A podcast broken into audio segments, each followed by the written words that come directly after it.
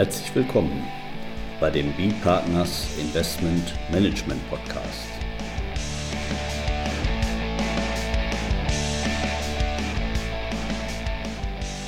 Immer wieder Mittwochs, kurzer Wochenrückblick, was in unserer Beratungspraxis besonders interessant war. Unser Thema heute, DAX 6, das Schreiben der Luxemburger Finanzverwaltung vom 4. Mai 2022. Heute mit mit Johannes Recker, Steuerberater bei B-Partners. Und Carsten Bödecker, Partner bei B-Partners. Ja, Herr Recker, Sie sind ja unser, unser, Sie machen ja sehr viel mit DAX 6 bei uns, rauf und runter, Deutschland und Luxemburg. Beide Jurisdiktionen decken Sie ab, weil wir eben auch nun gerade sehr häufig diese Konstellation haben, deutsche Investoren, Luxemburger Fonds. Das spielen wir ja auf der Klaviatur rauf und runter. Und deswegen haben Sie uns jetzt hier auch nochmal was Neues mitgebracht aus, aus Luxemburg zu deren DAX 6 Beurteilung. Wir hatten ja vom, vom BMF schon äh, viel früher ein Schreiben, da waren wir Deutschland mal schneller als Luxemburg. Häufig ist es anders, jedenfalls bei der Umsetzung der Richtlinie. Also bei den, bei den Schreiben der Finanzverwaltung weiß ich gar nicht. Da, da, sind wir schon recht gut unterwegs in Deutschland. Ich weiß gar nicht, von wann das deutsche BMF schreibt. Haben Sie das noch im Kopf? Ähm, ich meine März 21. Ja. Und, und, und jetzt dann eben, ja, dann also über ein Jahr später, jetzt auch was aus, aus Luxemburg. Ja, wobei man muss da zur Ehrenrettung der Luxemburger sagen, die, es gab schon immer äh, Anweisungen, oder die waren, allerdings waren die nicht so richtig strukturiert. Die hatten so, hatten das als Präzisierung genannt, ähm, FAQs, die teilweise dann einfach. Von der Finanzverwaltung? Auch von der Finanzverwaltung. So. Ähm, die dann ich hatte ja nur dieses Alfi-Schreiben im Kopf. Nee, es gab da auch was tatsächlich von der Finanzverwaltung. Das, das war. Äh, wie gesagt, nicht strukturiert und erst immer nur so Bullet Points, was denen dann so aufgefallen ist. Und das Ganze haben die jetzt nochmal komplett neu aufgerollt viele Sachen davon übernommen, was sie früher schon hatten. Äh, aber jetzt in einem richtigen Anwendungsschreiben heißt zwar auch FAQ, aber im Grunde ist es auch wie, äh, wie die deutsche Anwendungs, äh, wie der deutsche Anwendungserlass ist es auch genauso inhaltlich strukturiert, dass man das auch gut eigentlich von vorne nach hinten lesen kann, um dann also die Knackpunkte zu verstehen. Jetzt ist das ja wahrscheinlich so, dass jetzt nicht alles neu ist, was in dem Schreiben ist. Ja. Ähm, vielleicht mal, bevor, also zweite Frage von mir wäre, was ist da mal interessant, besonders interessant, aber vielleicht davor noch, gibt es da jetzt irgendwas Revolutionäres? Also irgendetwas, was jetzt äh, ähm, da die Vorüberlegungen vom irgendwie äh, ja, ganz anders, in ganz anderem Lichte sehen lässt? Nein, nein, das nicht. Also wir haben äh, Klarstellungen drin von Punkten, die wir vorher eigentlich schon auch schon so beurteilt, auch schon so beurteilt haben. Äh, es ist jetzt in ein, zwei Nuancen sind es vielleicht Neuheiten, aber das sind vielleicht auch eher für die Praktiker äh, von Bedeutung, die da, äh, die da jetzt täglich mit zu tun haben. Ansonsten ist das eigentlich im Großen und Ganzen erfreuliche Klarstellung und halt auch äh, erfreulich, dass es jetzt endlich auch mal was äh, an die Hand gibt für die Luxemburger äh, Umsetzer der, der oder Luxemburger Steuerberater und auch für die Luxemburger ähm, Betroffenen, also die relevanten Steuerpflichtigen, wie das so schön heißt, in Luxemburg. Ja, relevanten Steuerpflichtigen und die Meldepflichten. Genau, die Intermediäre. Die, ja und die Intermediäre, genau, ja, richtig, ja. ja jetzt habe ich gesehen, Sie haben so eine kleine Liste mitgebracht. Genau. Ich, vielleicht können wir die ja einfach mal so abarbeiten. Ja, genau. Vielleicht eine, eine Klarstellung, die am Ende jetzt nichts Revolutionäres ist, aber die, denke ich, auch trotzdem wichtig ist. Frage ist, es gibt ja immer, im Grunde gibt es ja, ähm, drei Spieler, hatten wir, glaube ich, schon mal in unserem ersten Podcast zu DAX 6 äh, genannt. Bei der DAX 6 Linie, es gibt den Intermediären, der sich diese Gestaltung quasi ausdenkt, um es mal so salopp zu formulieren. Dann gibt es den relevanten Steuerpflichtigen in Luxemburg genannt, in Deutschland Nutzer genannt, der, dem das zugutekommt. Ja. Und es gibt dann noch einen Beteiligten, der am Ende für die Grenzüberschreitung äh, relevant ist. Was dann immer äh, für uns oder für viele die Frage war, was ist dann eine Personengesellschaft? Weil in der Richtlinie steht immer äh, der Nutzer aus deutscher Sicht ist der relevante Steuerpflicht, Steuerpflichtige. Und das ist ja bei einer Personengesellschaft, die transparent ist, kann man ja auf die Idee kommen, naja, die Personengesellschaft ist ja gar kein Steuerpflichtiger, deswegen ja. kann die auch nicht relevanter Steuerpflichtiger sein. Genau. Und, und, auf der anderen Seite knüpft ja diese Meldepflicht daran an, wer da umsetzt. Nicht? Und, und derjenige, der umsetzt, das kann natürlich sehr wohl die Personengesellschaft sein. Die kann ja insoweit eben Geschäfte abschließen, ohne dass sich jedes Mal mit ihren Gesellschaftern kurz schließt. Ja. Also von daher fällt das dann mal zwischen diesen beiden Polen. Nicht? Also auf der einen Seite dieser, diese Bedeutung Steuerpflichtiger, relevanter Steuerpflichtiger, nicht? und auf der anderen Seite sag mal, derjenige, der diese grenzüberschreitende Gestaltung umsetzt.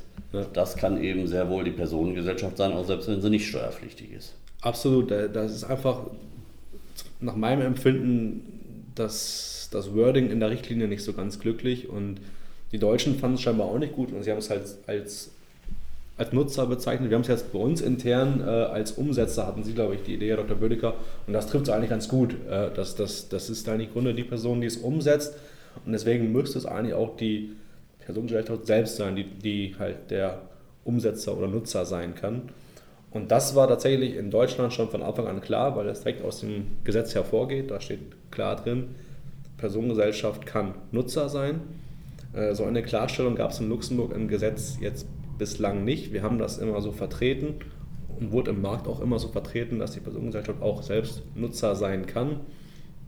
Und das wurde jetzt nochmal im Anwendungsschreiben bestätigt. Ja, da sprechen wir also über die insbesondere Luxemburger SCS die einfache Kommanditgesellschaft und die Luxemburger SCSP, die spezielle Luxemburger Kommanditgesellschaft. Genau. Ja, und, und, und jetzt wurde das, wurde das bestätigt, wurde das, wir haben das ja im deutschen BMF-Schreiben, wird das ja auch noch ein bisschen so, ja, da, da wird ein bisschen mehr zu erzählen. Nicht? Da, da, da, kommt ja auch so ein Verweis dann auf die gesonderte und einheitliche Feststellung und solche Themen. Ne? Genau, da ist es ein bisschen genauer beschrieben, dass äh, und äh, wobei es am Ende da auch noch ein, zwei Fragezeichen offen lässt.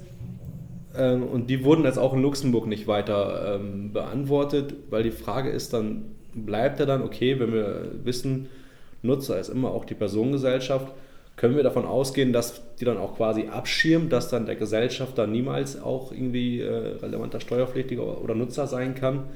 Ja, und das ist immer noch leider auch noch in Luxemburg schwierig zu beantworten. Im Grunde. Herr Recker, bevor wir da reingehen, äh, vielleicht da, um da ein bisschen so mehr so eine, so eine äh, auch da wieder äh, so ein Bild reinzubringen, wo das irgendwie ja klar ist. Also wir, wir haben ja diese, wie hießen die, Goldfingergesellschaften oder sowas, oder diese, diese, diese Gold. Fonds da, wo ich eben bestimmte steuerliche Eigenschaften auf Personengesellschaftsebene bei vermögensverwaltenden Personengesellschaften genutzt habe. Nicht? Also wenn, wenn da ein, ein deutscher Investor rein investiert, dann investiert er ja von vornherein in eine Steuergestaltung hinein. Nicht? Da ist ja ganz klar, wenn ich eine da, da ist die Personengesellschaft selber mit ihrem beschriebenen Geschäftsmodell, das ist da die Steuergestaltung. Und, und die Fälle, da meine ich, da kann man dann eben klar sagen, da ist es der, der Gesellschafter. Auch der der Nutzer ist. Also da, da kommt der Gesellschafter nicht raus aus der Nummer. Nicht? Und ganz anders sieht es aber dann eben aus, wenn die Personengesellschaft, oder sagen wir auf der anderen Seite, was wir dann vielleicht gleich nochmal ein bisschen äh, beleuchten können, auf der anderen Seite, wenn man jetzt in eine Personengesellschaft, meinetwegen man hat einen, einen Luxemburger Dachfonds und der tätigt jetzt sagen wir, zukünftig Zielfonds Investments, da ist dann eben ja, äh, da sieht es ja eben anders aus. Nicht? Da ist es jetzt nicht der Gesellschafter, der von Anfang an in so eine Steuergestaltung investiert hat, nicht? Sondern da passiert nachher eigentlich erst auf Ebene der Personengesellschaft etwas, sodass man auf alle Fälle schon mal sagen kann, ja, da ist der Gesellschafter viel weiter weg vom Nutzer, wenn überhaupt den Nutzer. Ne? das ist jetzt, sag mal, und in den Bereich, da diskutieren wir jetzt, richtig? Genau, genau, das ist im Grunde genau der Sachverhalt. Wir haben schon, äh, die Personengesellschaft besteht schon, äh, der Dachfonds, wir sind schon Investor in, dieser, in, in, in, dem, in, in dem Dachfonds und jetzt passiert unten was. Also der Dachfonds macht jetzt irgendwas. Und wenn, jetzt ist die Frage, äh, wenn er jetzt äh, irgendwie, nehmen wir mal an, äh, er reicht ein Darlehen aus. Äh, das ist im Grunde eine Steuergestaltung, das ist unstrittig. Wer ist dann. Äh, also kann, kann eine sein.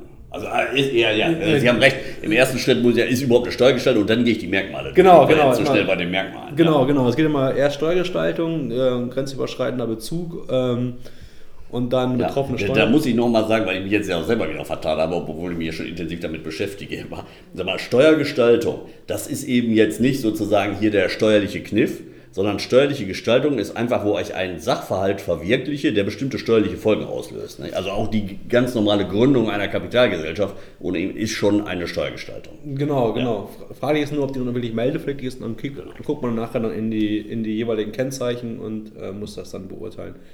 Genau, nehmen wir jetzt an, ähm, sie vergibt das Darlehen, also Steuergestaltung haben wir klar gegeben.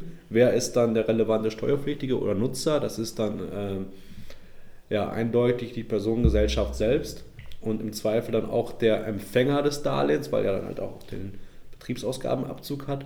Und jetzt ist aber die Frage, was ist dann jetzt mit dem Gesellschafter der Personengesellschaft? Ist der jetzt auch ähm, Nutzer? Weil am Ende durch die Transparenz wird ihm das ja, werden die Erträge ja zugerechnet.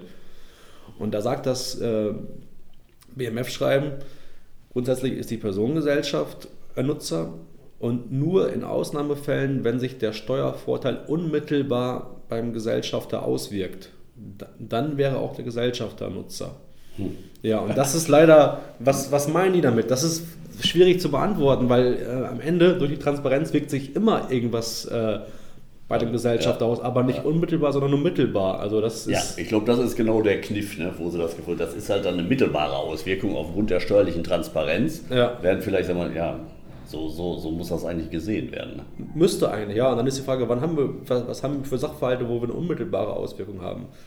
Vielleicht, vielleicht, Vermögensverwalten. Ne? Ja, bei der Vermögensverwaltung vielleicht, vielleicht bei Quellensteuern, wenn, wenn, wenn da auf die äh, Muttergesellschaft abgestellt wird. Ja wenn wir das Rätsel vielleicht nicht ganz lösen können jetzt. Aber ich meine, also was man jetzt aber sagen kann, durch diese äh, Äußerung da im, im, im, äh, Luxemburger äh, Finanzverwaltungsschreiben ist auf alle Fälle klar, wir haben jetzt die gleiche Position wie in Deutschland im Prinzip. Genau. Also wir hatten erst gesagt, weil, weil Luxemburg ja auch noch näher dran ist an der, an der Bilanzbündeltheorie, äh, während wir ja schon die Personengesellschaft als äh, Gewinnerzielungssubjekt sozusagen steuerlich da durch unsere Bundesfinanzhofs Rechtsprechung da eben geklärt haben. Da dachten wir erst, ja, die sind vielleicht in Luxemburg sag mal, schneller beim Gesellschafter, ja. als wir das in Deutschland wären, weil wir eben die Personengesellschaft selber als Gewinnerzielungsobjekt sehen.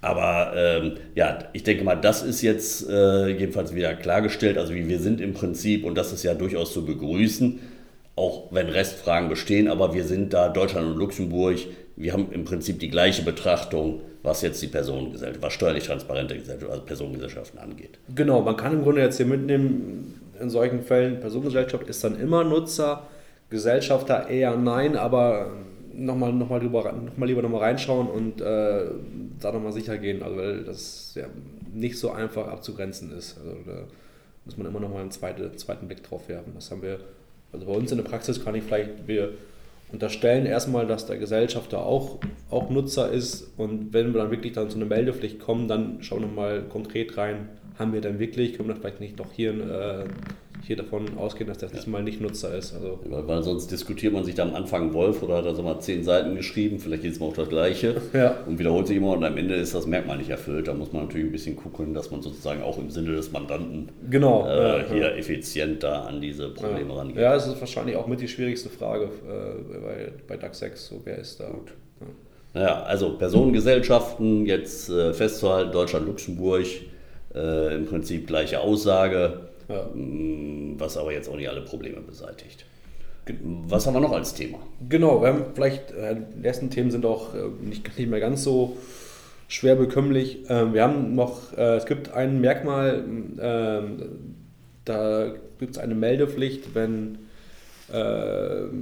Zahlungen an einen Empfänger geleistet werden, der auf einer schwarzen Liste steht, entweder von der EU oder von der OECD.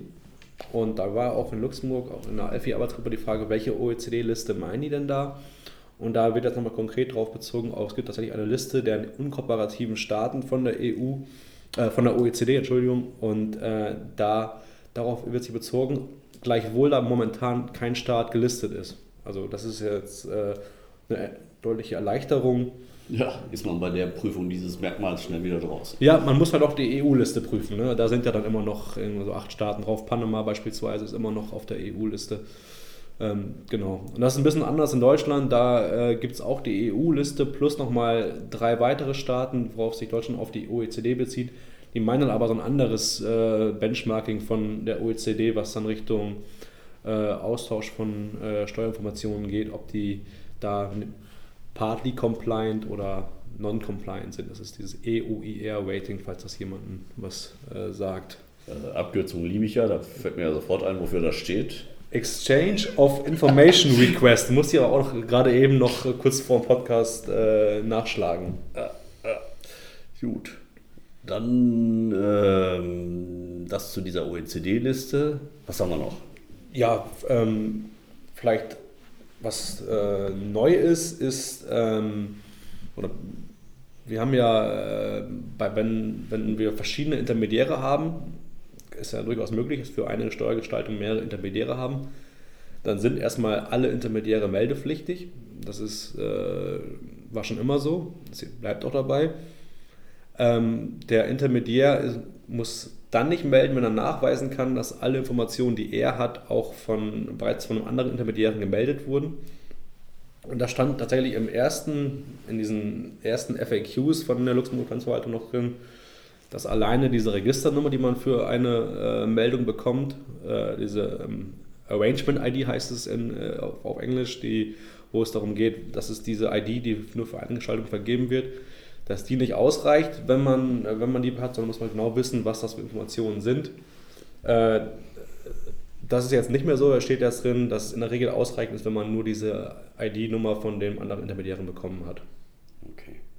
Ja, ja vielleicht nochmal kurz äh, äh, Arrangement-ID, ne, weil äh, warum, wo, wo, wir reden jetzt über Luxemburg, warum landen wir plötzlich im Englischen? Und der Grund ist aber dafür bei diesen Meldungen. Nicht? Also wir geben ja auch Meldungen ab, sowohl für Luxemburg als auch für Deutschland. Und diese Meldungen, nicht? diese Formulare. Genau. Die, ja, das ist im Grunde die Idee ist ja, dass man, es ist ja europaweit umgesetzt, ähm, dass äh, ja auch äh, dann in verschiedenen Ländern eine, zu einer Gestaltung was gemeldet wird, zur gleichen Gestaltung. Und die Idee ist, dass äh, natürlich das dann auch gesammelt wird und deswegen gibt es eine Arrangement-ID für. Ja, vor allen Dingen auf Englisch dann. Das meinte ich. Genau, auch auf Englisch, ja, genau. Ja, ja, das, also, das ist gerade auf Englisch beschrieben, wahrscheinlich deswegen, weil eben in den meisten EU-Staaten Englisch gesprochen wird. Ja. Und das ziehen wir auch jetzt trotz Brexit locker durch. Ja, man, sodass wir also nicht im Französischen oder, sag mal, Gott bewahre, im Lateinischen landen. Ja, man muss sogar tatsächlich in den Freitextfeldern in der Luxemburger Meldung Englisch äh, als Sprache verwenden. Ich glaube, in Deutschland ist das äh, eher nicht so, aber in Luxemburg ist es tatsächlich so, dass sie das dann direkt äh, auch Englisch einfordern. Ja. Gut. Ja, da hatten wir doch jetzt ein paar äh, interessante Punkte. Jetzt vielleicht zum Abschluss. Beim letzten Mal mit Frau Schmidt habe ich darüber gesprochen, welche äh, Anwalts- oder Steuerberaterserien fallen mir nicht ein, es da jetzt so besonders gibt, die sie gerne guckt. Ähm, ja, das frage ich Sie aber nicht, habe ich jetzt mir überlegt, sondern mir ist ja eingefallen, Sie machen ja auch mal immer gerne Urlaub in Kolumbien. Da wollte ich einfach mal nachfragen, wo geht es denn in diesem Sommerurlaub hin? Diesen Sommerurlaub, das ist noch tatsächlich noch gar nicht geplant. Wir sind auf eine Hochzeit in äh, Spanien eingeladen, also werden wir ein bisschen Zeit dranhängen. Aber ansonsten weiß ich es noch nicht. Aber es müsste ja eigentlich jetzt wieder relativ viel möglich sein. Ne? Von daher. Ich denke auch, alles ist wieder möglich. Ja. Gut. Ja, prima. Bedanken wir uns an der Stelle bei unseren Zuhörern und sagen Tschüss, bis zum nächsten Mal. Tschüss.